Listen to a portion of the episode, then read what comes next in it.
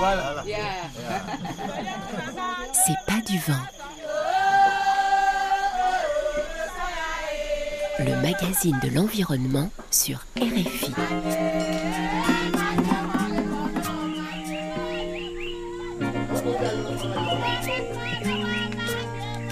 Anne-Cécile Bras. Bonjour. Livres, conférences, documentaires, sommets internationaux, la production sur les sujets environnementaux n'a jamais été aussi abondante.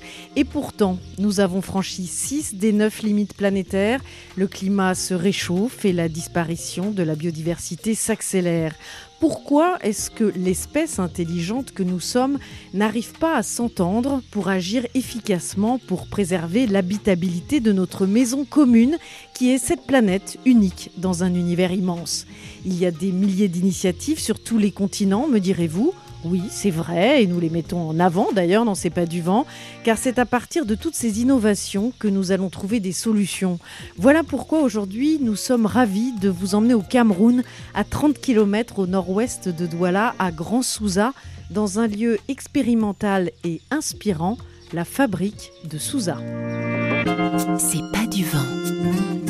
Sur RFI.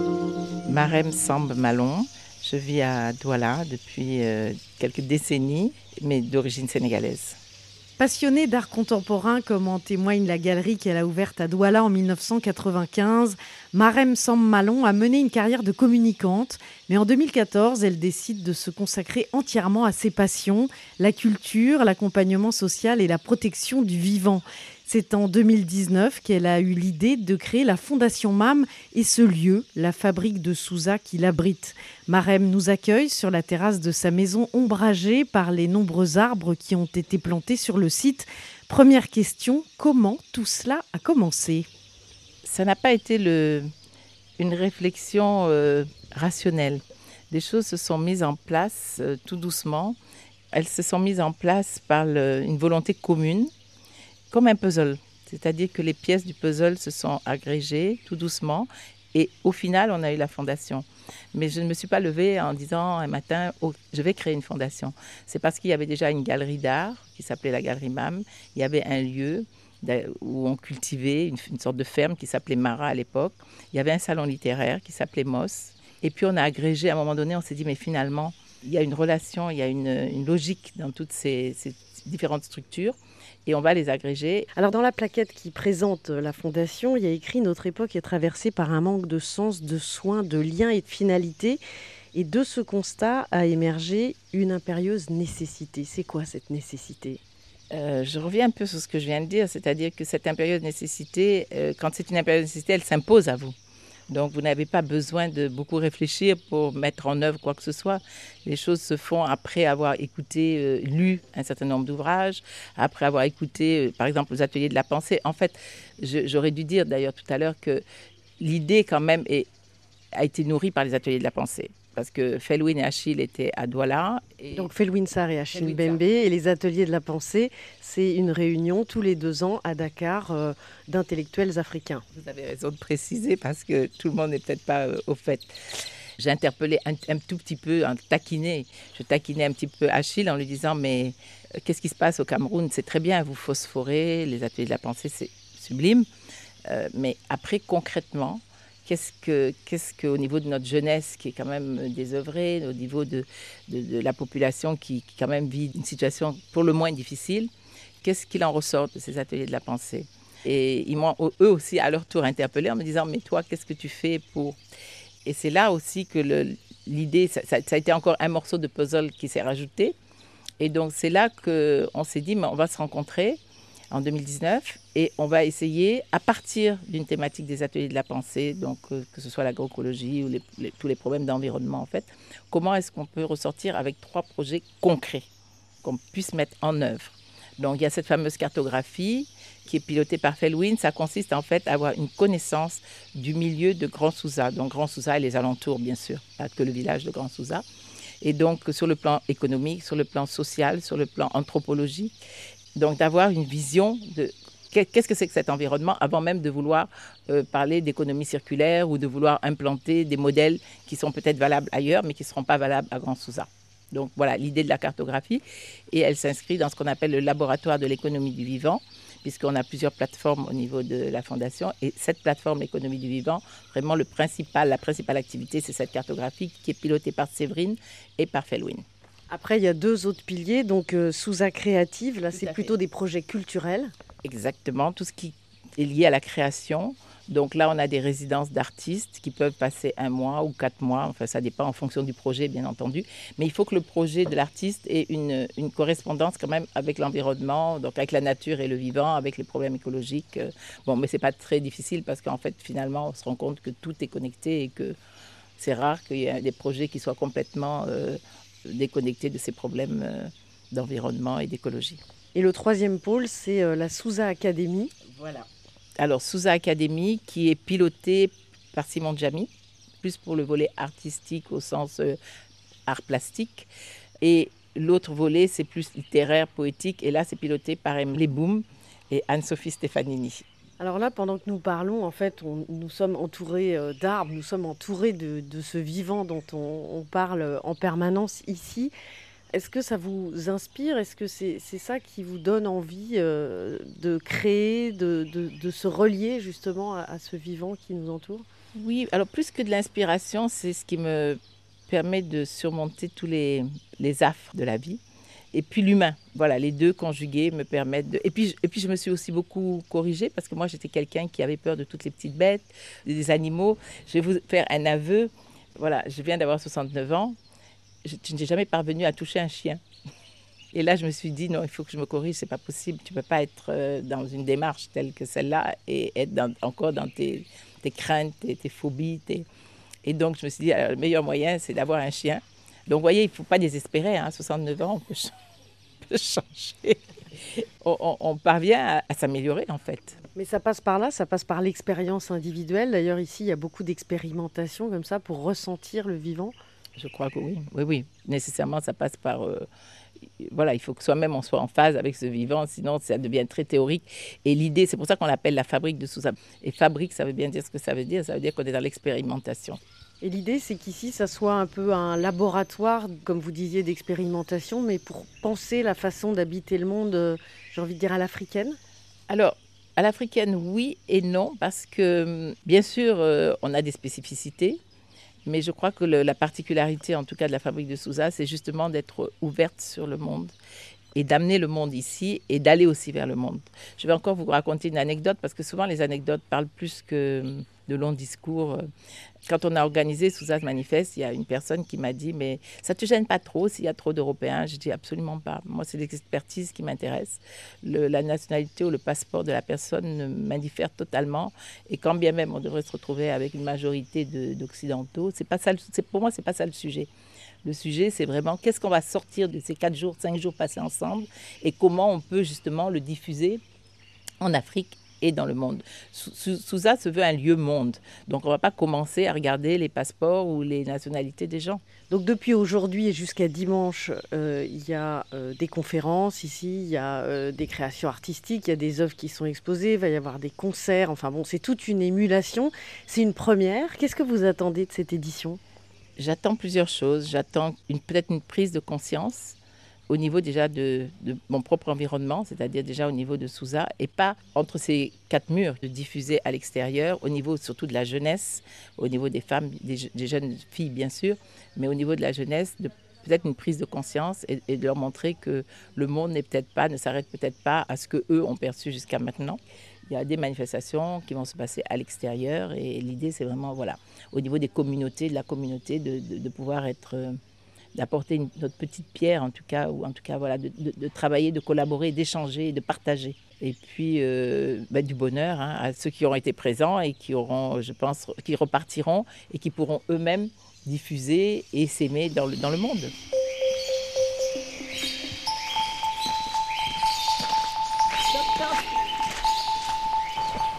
Monsieur Wané Ah, vous êtes là il suffit de traverser la piste en terre rouge pour découvrir juste en face l'un des piliers de la fabrique de Souza, le luxuriant potager agroécologique. Vous êtes où ah.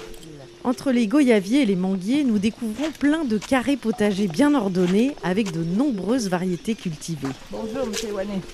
Ça va Bonjour, monsieur. Bonjour. Monsieur Ewané. Bonjour. Bonjour. Euh, donc, euh, ben, je vous abandonne. Hein. Merci. Marem. Allez, ciao, ciao. Mais vous avez besoin de chaises pour vous asseoir euh? Non, Non. je suis déjà habitué. Je m'appelle Jean Rocheteau Ewane Eben, de nationalité camerounaise, né à Mangouté, à Melon. Je suis le, le- le meneur des travaux ici. Je suis agronome de formation, sorti de l'université de Chang, au Cameroun. Et par curiosité, j'ai épousé l'amour envers l'agriculture et je suis allé un peu plus loin. J'ai fait aussi dans l'agriculture biologique et ici maintenant je suis en prestation. La fondation Mara de Souza m'a sollicité pour suivre le jardin potager qui est d'un volume de 4 hectares. Et là-bas, nous pratiquons beaucoup de cultures. Nous avons les cultures maraîchères, qu'on peut citer persil, céleri, laitue, laitue blonde, les poireaux, le poivron, les choux verts, les choux rouges, les radis, le piment doux, le piment fort, les aubergines blanches et les aubergines barbetanes. Nous faisons aussi dans le piment fort qui accompagne les, les mets comme le ndolé ou bien les poissons brisés. Nous avons les tubercules comme le manioc, le macabo et les ignames. Nous avons aussi les légumineuses. Parlant des légumineuses, on a beaucoup plus le, le haricot vert grimpant parce qu'on voulait que ce soit des, des fruits propres. Bon, on a aussi la grande morelle, on a aussi la morelle noire et le carambole parmi les fruits, le kuna, le goyavier et le ramboutan. Sur les fruits, vous avez aussi euh, l'ananas, les fruits de la passion, j'en ai mangé, ils sont délicieux. oui, on a l'ananas et beaucoup plus euh, la variété pain de sucre. Vous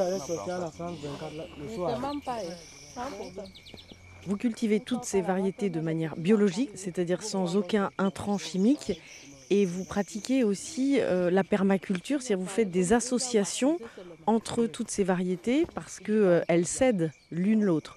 Oui, le mot d'association nous fait comprendre qu'il y a certaines plantes que certains insectes n'aiment pas.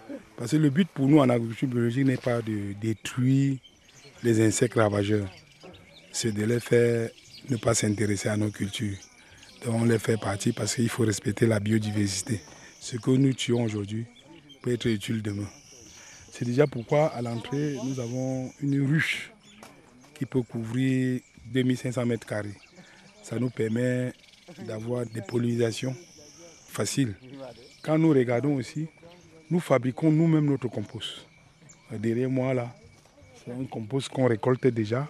Dans le compost, nous utilisons les bouses de vache, la cendre de cuisine, les fleurs et feuilles de titonia, les fientes de, de poule, surtout pondeuses. Et maintenant, nous les mettons en tas qu'on arrose et on, on retourne tous les deux semaines de manière à faire quatre fois cet exercice et apprécier si ça ne chauffe plus. On sait que le compost est mieux. Et après, vous étalez ce compost au pied des cultures. Oui, nous on amende même les sols, on regarde. Parce que déjà, les plantes produisent, donc elles ont exporté du sol beaucoup d'éléments nutritifs. Il faut le compenser à la saison prochaine. Donc nous amenons maintenant ces composts pour amender certaines surfaces en sachet et nous venons semer dessus. Parfois on en a qu'on met en dessous comme deux poignées, trois poignées, comme sur les papayers, pour, pour apporter un peu les éléments majeurs dont la plante a pour s'épanouir. J'aime ça parce que ça les poches. Et ces poches, on mal avec la fermeture. Est-ce que vous avez un rendement aussi important que ceux qui utilisent les produits chimiques? Bon, pour certaines cultures, on a des rendements qui dépassent ceux qui utilisent les produits chimiques. Mais sur d'autres, nous ne les dépassons pas en rendement, mais en plus-value, nous les dépassons. Parce qu'une papaye solo conventionnelle qu'on vend sur le marché à 100 francs, nous pouvons les vendre à 300 francs. Pourquoi? Parce que là, le consommateur veut un produit pour préserver sa santé. Et même le goût, quand vous les consommez, le goût du bio est exquis. Avec la guerre en Ukraine, les produits chimiques sont devenus de plus en plus chers pour les agriculteurs. Donc peut-être que ça fait changer un peu les habitudes? Je ne veux pas qu'on me jette les pierres. C'est le côté positif de la guerre de l'Ukraine. Parce que les engrais sont devenus chers et maintenant les paysans se donnent de la peine pour fertiliser leurs champs. Beaucoup peuvent même déjà commencer à aller vers l'agriculture biologique parce que sans produits chimiques, on peut toujours réussir des bonnes parcelles de culture. Tu peux me raconter, tu lui donnes pas manger, lui. Donnes, ça lui fait pousser encore le ventre. La fabrique de Souza a pour objectif euh, de réconcilier l'homme avec la nature. Donc ce que vous faites ici, ça démontre cela, qu'on peut euh, cultiver tout en respectant la nature. Est-ce que vous formez des gens ici? Oui, nous avons souvent des demandes. Les lycéens nous adressent leurs vœux de venir nous rendre visite. Et par rapport à nos calendriers de travail, on a des jours qu'on peut leur donner de venir. Euh, Il y en a qui s'intéressent et il y en a qui se sont installés eux-mêmes pour leur culture domestique. Et parfois, je vais les rendre visite, on les montre et on les suit. Et comme ça, eux démontrent à travers euh, leur nouvelle méthode de culture, démontrent à leurs parents, à leur famille que c'est possible. Mais c'est difficile hein, d'aller contre les habitudes des parents. Oui, Euh, ils démontrent, bon, parfois ils ont des réticences en famille. Les parents n'ont pas d'abord accepté au départ, mais ils ont apprécié par le goût.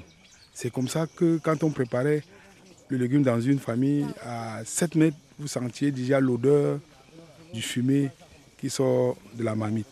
Donc les parents, certains parents commencent, mais ils voient que c'est difficile, mais certains se donnent de la peine. Donc petit à petit, l'agriculture biologique commence à se développer ici grâce à la fabrique de Souza. Certainement parce que nous pouvons déjà estimer 50 personnes qui vivent de l'agriculture biologique. Il y en a qui font exclusivement la tomate, il y en a qui font exclusivement les citronnelles, il y en a qui font exclusivement le haricot. Donc ça commence à venir.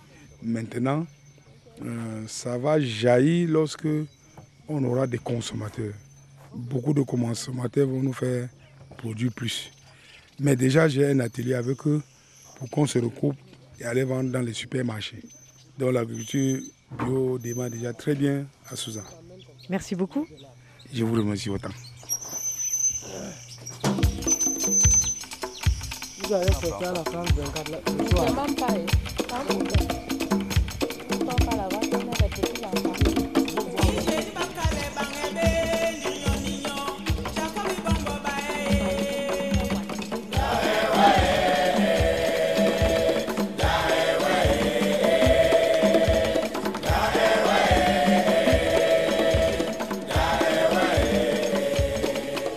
écoutez C'est pas du vent sur RFI. Nous sommes à Grand Souza, à 30 km de Douala. C'est ici qu'il y a la fabrique de Souza, un lieu euh, atypique dont nous vous parlons dans cette émission aujourd'hui, qui réunit euh, plusieurs euh, dimensions, culturelles, dimensions artistiques, dimensions euh, économiques. Tout ça pour essayer de repenser notre façon d'habiter le monde en lien avec le vivant qui nous entoure. Et l'un des gros dossier de cette fabrique de Souza, c'est d'essayer d'améliorer le bien-être des populations euh, autour de la fabrique, donc des populations euh, d'ici, à Grand Souza. Et pour cela, il y a un laboratoire du vivant qui a été créé. Bonjour euh, Mohamed Ba. Bonjour. Vous êtes économiste, professeur à l'université Gaston Berger de Saint-Louis au Sénégal. Et alors vous faites partie de ce laboratoire du vivant. Et la base du travail de ce laboratoire, c'est de faire une cartographie de Grand Souza. Expliquez-nous euh, comment ça fonctionne, ce- cette cartographie. En fait, il faut rappeler que l'idée de base, c'est d'opérationnaliser les conclusions théoriques résultant des ateliers de la pensée. Donc, comment créer une économie du vivant, comment habiter le monde. Donc, on fait de cet endroit comme étant un laboratoire. Alors les ateliers de la pensée sont Oui. donc ces rendez-vous qui ont lieu tous les deux ans à Exact. Dakar entre intellectuels africains. Exact. Donc, avant d'opérationnaliser ces idées, on s'est trouvé dans un endroit où, manifestement, on n'avait pas beaucoup d'informations économiques, statistiques, beaucoup d'informations historiques sur les liens, ainsi de suite. Donc, avant d'aller à l'opérationnalisation, avant d'aller sur une intervention qui aura, comme vous l'avez signifié, pour but ultime d'améliorer le bien-être des individus, il serait bien d'avoir une connaissance approfondie, d'avoir aussi des informations en fait sur les lieux. Donc l'ambition aussi de la fabrique, c'est de faire de ces lieux-là une base de données aussi bien historique que statistique sur Souza. Et alors comment vous procédez? donc, donc, la cartographie, on essaie d'explorer toutes les dimensions en fait possibles. Donc aussi bien on interroge les imaginaires du lieu, donc comment les individus racontent, se racontent leur propre vie, se racontent leur propre implantation par rapport au lieu. On interroge aussi la géographie physique, donc quels sont les reliefs, quelles sont la flore, les rivières, ainsi de suite. On interroge aussi la manière dont les individus habitent les lieux, tout ce qui est sociologique, tout ce qui ramène aussi à leurs conditions de vie. Donc c'est toutes ces dimensions qui sont explorées sur le terrain par le travail premièrement des doctorants qui ont fait deux séjours, donc presque pendant un an, ont pu quand même rencontrer plusieurs individus, ont su recueillir des informations, des données, des récits, et derrière nous les exploitons et nous les croisons pour avoir des informations plus ou moins rigoureuses sur le plan scientifique. Donc c'est sous forme d'enquête, hein, vous faites du porte-à-porte oui, oui, sous forme d'enquête, parce qu'il y a plusieurs étapes. Il y a d'abord la documentation, les archives, il y a aussi les entretiens que les doctorants ont fait avec les notables, avec des personnes sources, mais aussi des focus group. Et la dernière étape consistera vraiment à faire un recensement à faire une enquête porte-à-porte. Donc toutes les maisons, toutes les concessions de Grand Souza feront l'objet de cette enquête-là. Donc on essaiera donc d'avoir une base de données qui permettra d'avoir une idée claire sur les conditions de vie des individus à Grand Souza. Votre travail de cartographie porte sur l'ensemble de la ville de Souza, qui euh, abrite à peu près 30 000 euh, personnes. -hmm. Mais euh, cette ville est composée de plusieurs villages, Village, dont oui. Grand Souza, où nous sommes. Exactement. Où là, vous allez plus particulièrement vous concentrer sur les modes de vie des. Il y a quoi Il y a 500 habitants à oui, peu près 500 habitants. Voilà. Parce que ça aussi, c'est lié au, un peu aux, au récit qu'il y a. Parce que dans les récits, Grand Souza est la base. Et l'objectif, vous disiez, c'est euh, de passer de la théorie des ateliers de la pensée oui. à la pratique ici. Voilà, Donc, est-ce que vous pouvez nous donner des exemples? L'idée, c'est comment créer en fait une économie du vivant, une économie qui sera en symbiose avec la nature, mais aussi qui va permettre aux individus de mieux vivre, sans pour autant quand même que cela puisse porter atteinte de façon négative à l'environnement, à tout ce qui, sans pour autant que cela puisse détériorer les croyances sociologiques des habitants, et ainsi de suite. Par exemple, ça peut euh, déboucher sur quel type d'accompagnement? Euh, sur plusieurs types d'accompagnement. Là, actuellement, nous n'en sommes pas encore à ce niveau. Donc, nous sommes juste au niveau de la cartographie. Donc, on essaie de comprendre les lieux d'abord, de savoir ce que pensent les individus, ainsi de suite, sur leur histoire, sur eux-mêmes. Voilà, à partir de là, on aura peut-être plusieurs types d'interventions, plusieurs domaines. L'agriculture, on peut avoir euh, la question de l'emploi, est une question qui se pose avec beaucoup d'acuité ici. Donc, il euh, y a d'autres domaines en fait. Et à Grand Souza, comment les populations, les gens que vous allez voir, euh, réagissent à votre démarche? J'avoue quand même que les doctorants ont, comme je vous l'ai signifié, les doctorants ont séjourné ici presque pendant un an. Donc ils ont pu quand même euh, gagner la confiance des habitants. Donc euh, le fait de travailler avec eux facilite énormément les choses. Voilà, donc euh, c'est quelque chose qui est accueilli aussi positivement, sachant très bien que aussi la fabrique euh, a une appréciation. Ici, en tout cas, les habitants ont une appréciation très positive de la fabrique de Sousa. Voilà. Oui, par exemple, quand vous parlez d'agriculture, c'est vrai qu'il y a des façons de cultiver ici qui sont pas forcément comme euh, ça se fait à la fabrique, c'est-à-dire de façon biologique comme on l'a vu tout à l'heure. Donc, euh, par exemple, ça peut être un, un débouché, ça sensibiliser plus euh, la population à l'agriculture, mais encore faut-il connaître Absolument. les méthodes de culture Exactement. actuelles. Exactement, c'est ça l'idée donc euh, du grand recensement que l'on fera, qui permettra d'interroger chaque famille sur ces méthodes d'agriculture, mais aussi sur ses ressources. Parce que comme vous l'avez signifié, la question de l'accès à la terre, c'est une question qui se pose pour plusieurs familles. Il y a beaucoup de familles qui sont ici et qui n'ont plus accès à la terre. Donc euh, toutes ces questions-là seront posées donc, dans, euh, durant le recensement et ces données seront analysées pour voir quelle est l'intervention qui sera la plus, la plus efficace, mais aussi qui sera celle qui respecte les mieux l'esprit des ateliers. En fait.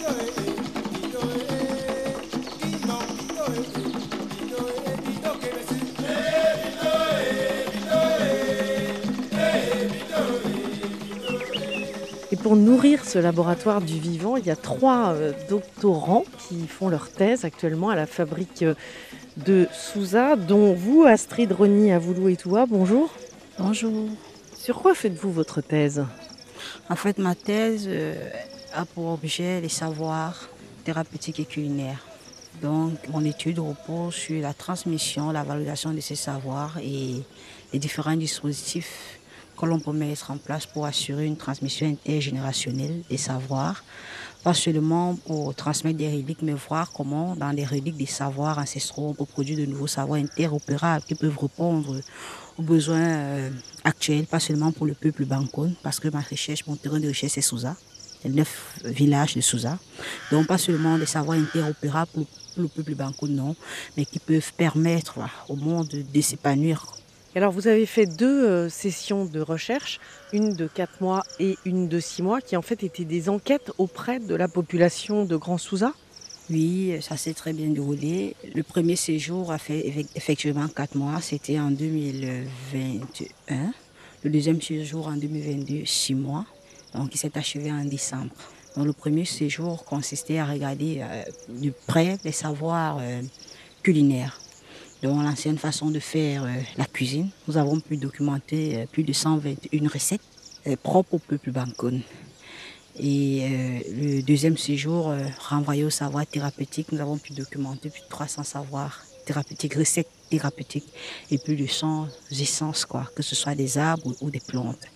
Donc là, c'est la partie technique du travail, parce que, parce que je me rapproche auprès des tradis praticiens, des femmes d'un certain âge, et les détenteurs de savoir spécifiques, c'est-à-dire savoir thérapeutique, savoir culinaire, pour essayer de voir comment ils ont reçu ces savoirs. Est-ce qu'ils assurent la transmission Sinon, quels sont les problèmes? Pourquoi ils n'assurent pas la transmission Si oui, comment ça se passe au quotidien? Quels sont les critères à remplir pour être bénéficiaire d'un certain savoir essayer de voir à quel niveau il y a du problème. Est-ce la jeunesse qui est désintéressée ou bien la jeunesse est intéressée?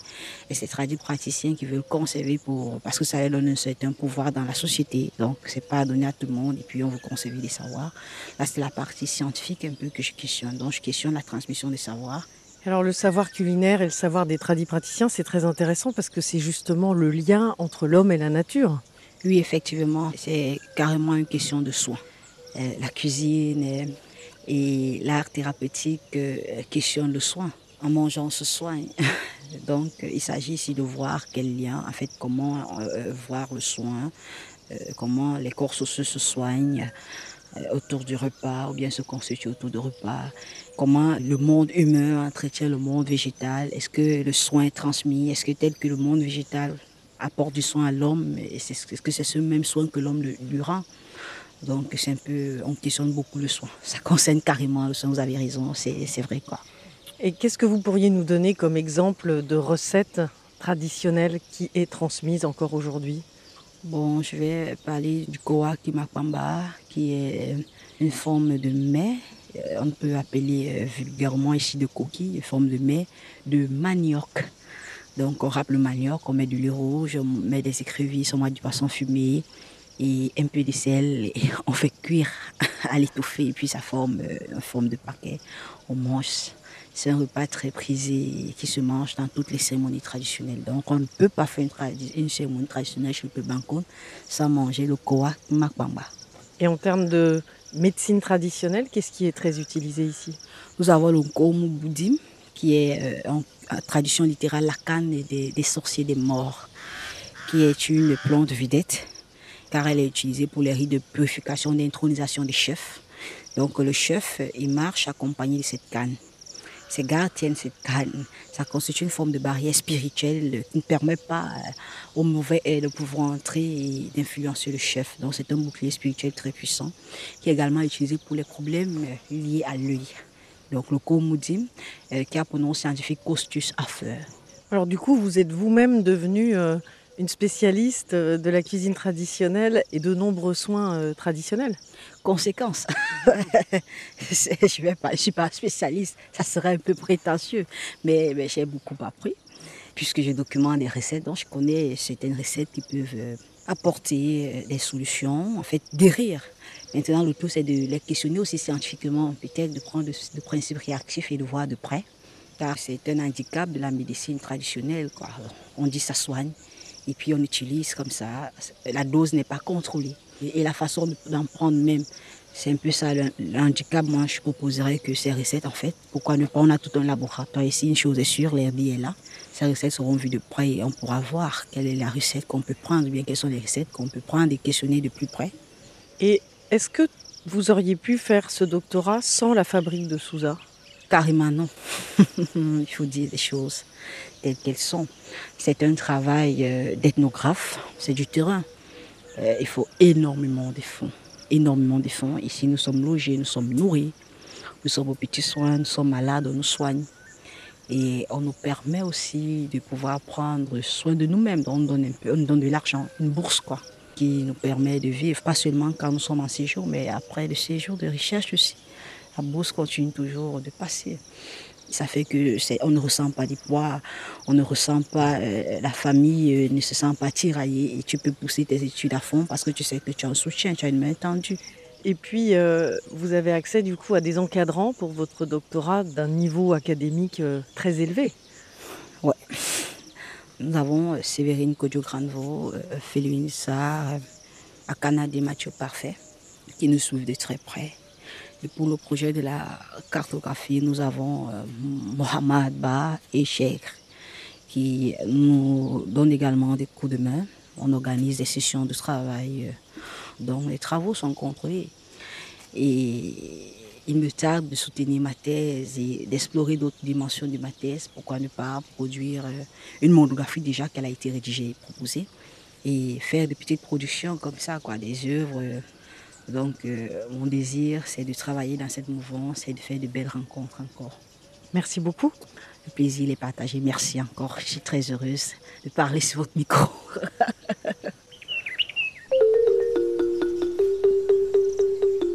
C'est pas du vent, le magazine de l'environnement sur RFI. Des questions, des témoignages, des idées Écrivez-nous à c'est pas du.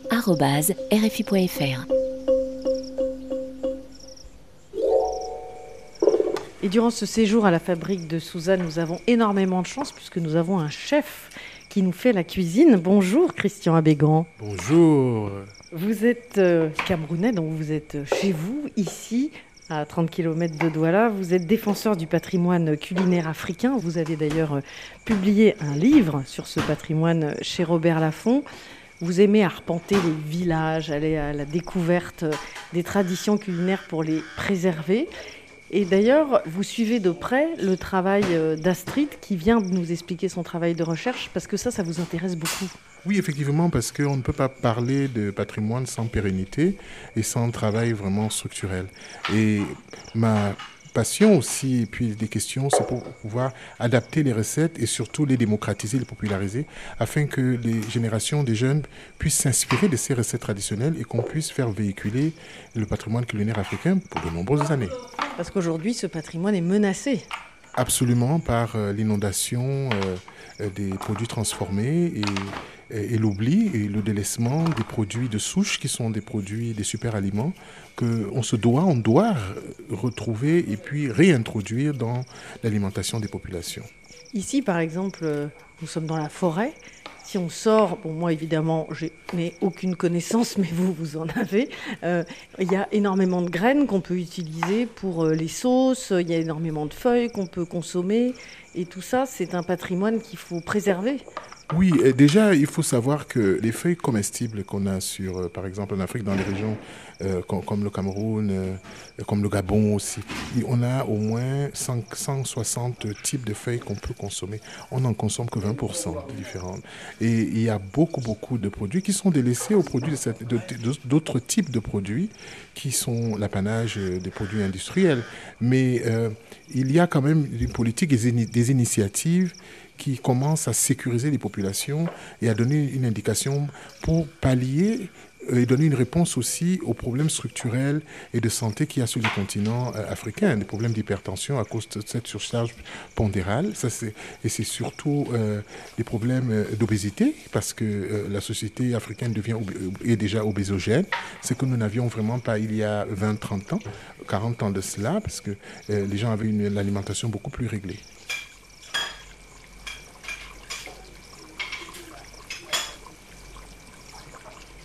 Alors qu'est-ce que vous allez nous faire découvrir durant ce séjour pour défendre le patrimoine africain?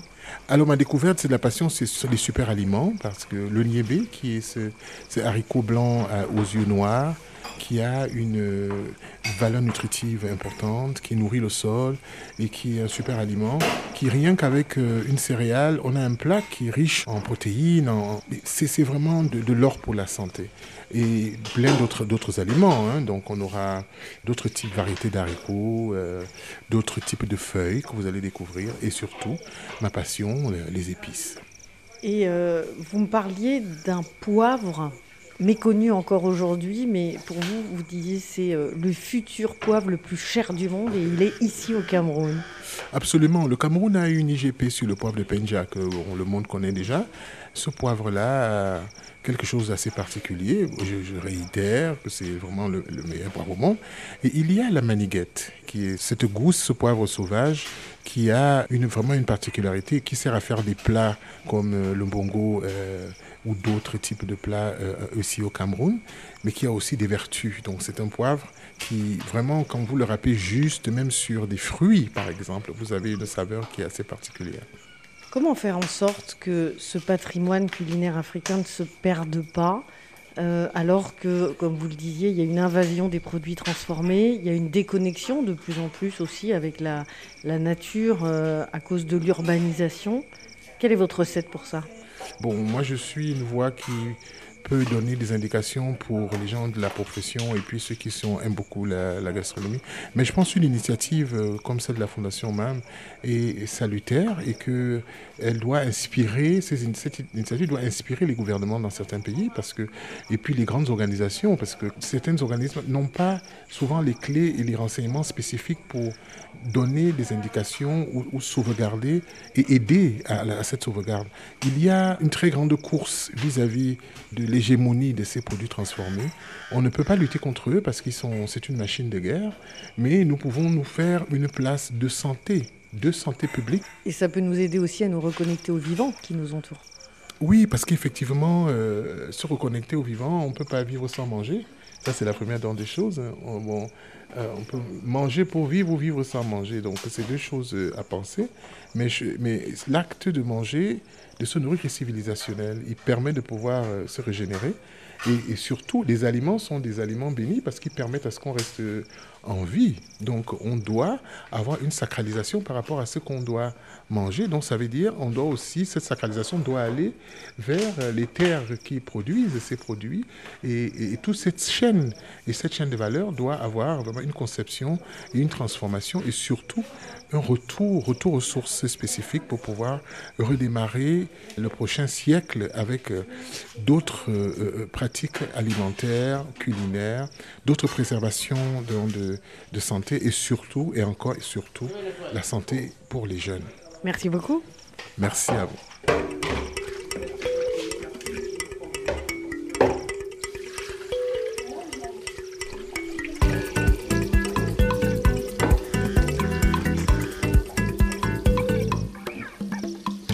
Vous écoutez C'est pas du vent sur RFI. Nous sommes dans l'ouest du Cameroun, à 30 km de Douala, à la fabrique de Souza un lieu atypique qui expérimente une nouvelle manière de réfléchir et d'agir pour améliorer le quotidien des habitants du village de Grand Souza en préservant l'environnement. Imaginé par des intellectuels de renom comme Marem Sammalon, Felwin Sarr, Achille Mbembe, Séverine Kodjo Granvaux ou Simon Djami, ce laboratoire soutenu par la Fondation MAM a pour objectif de mettre en pratique leurs réflexions pour inspirer de nouvelles manières d'habiter le monde. C'est pas du vent sur RFI. La fabrique de Souza, c'est aussi euh, la Souza Academy. C'est un volet important ici. Il y a des masterclass. Euh, des masterclass euh, pour l'art contemporain et des masterclass littéraires. Bonjour Emile Boum. Bonjour. Vous êtes romancière, poétesse, écrivaine. Votre dernier roman s'appelle Les jours viennent et passent et publié chez Gallimard. Bonjour Anne-Sophie Stefanini. Bonjour. Vous êtes éditrice aux éditions Jean-Claude Lattès, romancière aussi. Et votre dernier roman s'appelle C'est inconnu, publié aussi chez Gallimard. Alors vous écrivez ensemble de la poésie et du théâtre. En fait, vous êtes deux cerveaux extrêmement reliés puisque vous concevez aussi ensemble les masterclass qui ont lieu ici. Il y en a déjà eu deux. une en avril 2021 et une en octobre 2022. À chaque fois, vous avez accueilli une quinzaine de jeunes issus du Cameroun. Sur quels critères, Emily alors, les critères sont simples. C'est des jeunes de moins de 35 ans qui sont engagés dans un projet littéraire qui fait partie de leur vie. C'est des futurs écrivains, en fait. Et l'idée, c'est de leur accorder un temps qui va durer une semaine pendant lequel on travaille à, à leur projet. Et donc pendant sept jours, Anne-Sophie, ils viennent ici à la fabrique de Souza et vous les aidez à travailler leur projet? Oui, sept jours et sept nuits où on vit ensemble. On a lu avec beaucoup d'attention les pages qu'ils nous ont envoyées et qui leur ont permis de concourir à cette masterclass. Et on va apprendre à les connaître, à connaître l'obsession littéraire et les inspirations euh, de chacun. Et on n'aime pas beaucoup euh, Emily, Marc-Alexandre Obambé et moi le terme de coach. On aime être euh, là pour discuter de leur lecture, de leur vie de jeunes écrivains camerounais, de leur obsession, de leur ambition d'être publiés, de vivre de leur plume et de tout ce qui peut nourrir leur projet romanesque. Et ça marche, hein, puisque euh, vous avez euh, une de vos élèves qui s'appelle Ernis, qui a reçu le prix euh, RFI Voix d'Afrique 2022. Donc, vous avez même des élèves qui sont primés désormais. Emily Boum, vous êtes camerounaise, hein, vous connaissez bien donc ce pays. Est-ce qu'il y a d'autres endroits comme ça au Cameroun? Pas à ma connaissance, en tout cas pas de cette ampleur et de cette euh, complexité. Ce qu'il y a de formidable dans la Fondation MAM, c'est que euh, le lieu en lui-même est déjà une œuvre artistique, a déjà été pensé euh, pour accueillir l'art, l'environnement, l'écologie dans un même geste en fait, de mettre tout ensemble et de permettre à ceux qui viennent, à ceux qui, sont invités d'horizons divers, de se renouveler. Alors je le précise bien, hein, vous venez de le dire, mais ce n'est ouvert pour l'instant qu'aux jeunes Camerounais, parce que sur RFI, je pense qu'on va susciter beaucoup d'envie de jeunes d'autres pays. Et Anne-Sophie, comment est-ce que cet accompagnement littéraire s'intègre dans l'ensemble de la philosophie de la fabrique? Bah, je crois que ça participe euh, de la même ambition et de la même utopie. C'est un mot qu'on aime beaucoup à Souza, l'utopie. L'ambition de Marem, c'était, euh, elle est résumée dans l'intitulé de cette biennale, prendre soin des hommes et prendre soin de la terre. Il faut lier les deux, il faut raconter des histoires et il faut que les histoires des jeunes et les nôtres viennent s'inscrire dans un paysage, dans un contexte, dans des lieux inspirants, des lieux euh, avec euh, des mythologies, avec des traditions, avec un récit. Je crois qu'il y a une imprégnation évidente de toutes les disciplines qui se conjuguent, qui dialoguent ici à Souza entre toutes les sortes d'art. Et les jeunes font partie intégrante de ces discussions et de ces, ponts entre toutes ces disciplines parce que leur roman, leur manière de questionner euh, l'art, euh, l'histoire, la modernité, la tradition, c'est des choses qu'ici, ils, euh, ils vivent, hein, ils ressentent. Et ensuite, dès que la masterclass se termine, ils emportent avec eux. Le dialogue qui s'est initié ici continue à imprégner leur imaginaire et leur vie de tous les jours. Emily Boom, c'est quoi la prochaine masterclass ou c'est quand? L'année prochaine, on aime avril parce que c'est la saison des mangues à Souza. On espère le faire en avril, c'est pas encore sûr, mais il y aura une masterclass l'année prochaine. Maintenant, les masterclass sont un rendez-vous. Il y a un, bouche à oreille qui s'est installé. Les jeunes travaillent ensemble. Ils font des projets qui dépassent la masterclass avec le groupe qu'ils étaient, qui petit à petit s'agrègent. Et euh, oui, la prochaine masterclass, c'est l'année prochaine. Merci beaucoup. Merci à vous.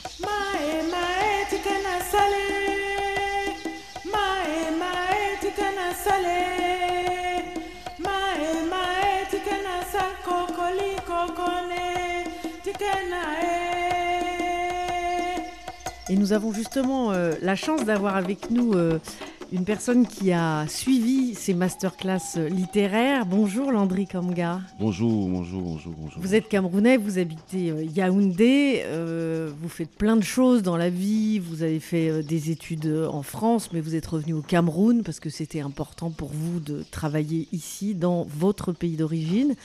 Et vous avez un besoin irrépressible d'écrire. Vous m'avez dit écrire, c'est comme respirer. Et c'est pour ça, j'imagine que c'était important de saisir la chance que vous offrait euh, la fabrique euh, de Souza avec cette masterclass. Oui, totalement. C'est, ça a été une opportunité. Ça a été, je me suis toujours intéressé en fait à la culture. C'est-à-dire que malgré le fait, comme vous l'avez dit, que j'ai eu à faire des études euh, plutôt techniques d'ingénierie, j'avais envie de faire quelque chose qui avait trait à la culture parce que je me disais que tiens, c'est un bon moyen pour euh, parler aux gens, soigner les esprits. Et comment ça s'est passé cette masterclass? Ça a été un vrai détonateur pour vous? Oui, j'avais commencé à bosser un, un roman. Bon, ça ne vit pas encore parce que ça n'a pas été édité. Mais néanmoins, j'ai bossé ça et donc je suis venu ici avec ça. Et ça, ça a été une base de travail qui m'a permis de réellement savoir où est-ce que j'en étais.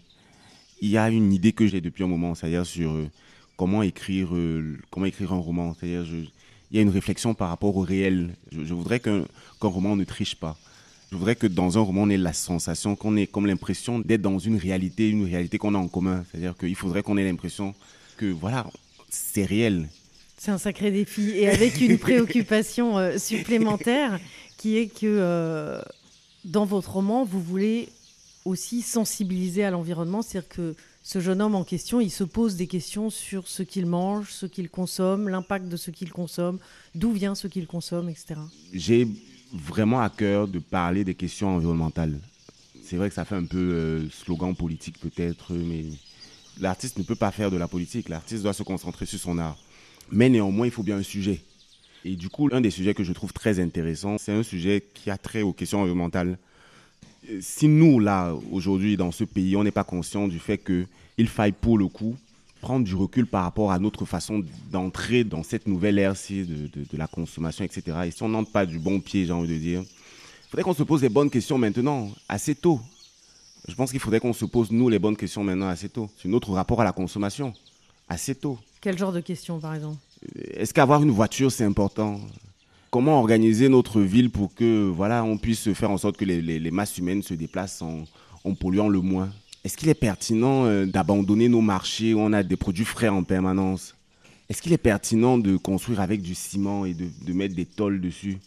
Est-ce qu'il est pertinent de mettre du ciment dans sa cour euh? En tout cas, je voudrais aussi dire que dans mon activité professionnelle aujourd'hui, on est avec des jeunes entrepreneurs et on encourage les gars à se poser ces questions quand ils sont au démarrage de leurs activités. La boîte dans laquelle je bosse actuellement s'appelle Obotama. C'est un incubateur qui fait dans euh, l'accompagnement des entrepreneurs. Ça vient d'une initiative forte qui s'appelle Oser l'Afrique. C'est des jeunes qui ont décidé de se rassembler pour faire quelque chose de concret. Parce que euh, pour nous, c'est totalement absurde qu'un jeune aujourd'hui au Cameroun ne rêve que de l'Occident. Ça n'a pas de sens pour nous il y a des choses à faire, il y a suffisamment à faire ici.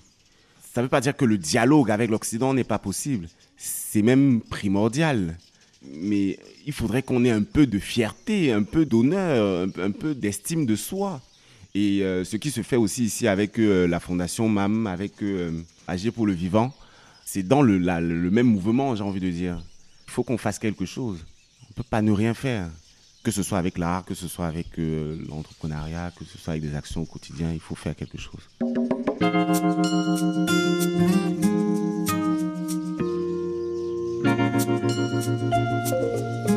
Si vous êtes près de Douala, la fabrique de Souza ouvre ses portes jusqu'à dimanche à l'occasion du Souzaz Manifest, un festival qui réunit des chercheurs et des artistes vous pourrez assister à des conférences et des concerts. Et pour ne frustrer personne, nous vous donnons rendez-vous demain avec plusieurs intervenants pour vous faire vivre à distance ce moment. Merci à François Porcheron pour la réalisation de cette émission. Prenez soin de vous et des vôtres. Nous nous retrouvons demain, même planète, même heure.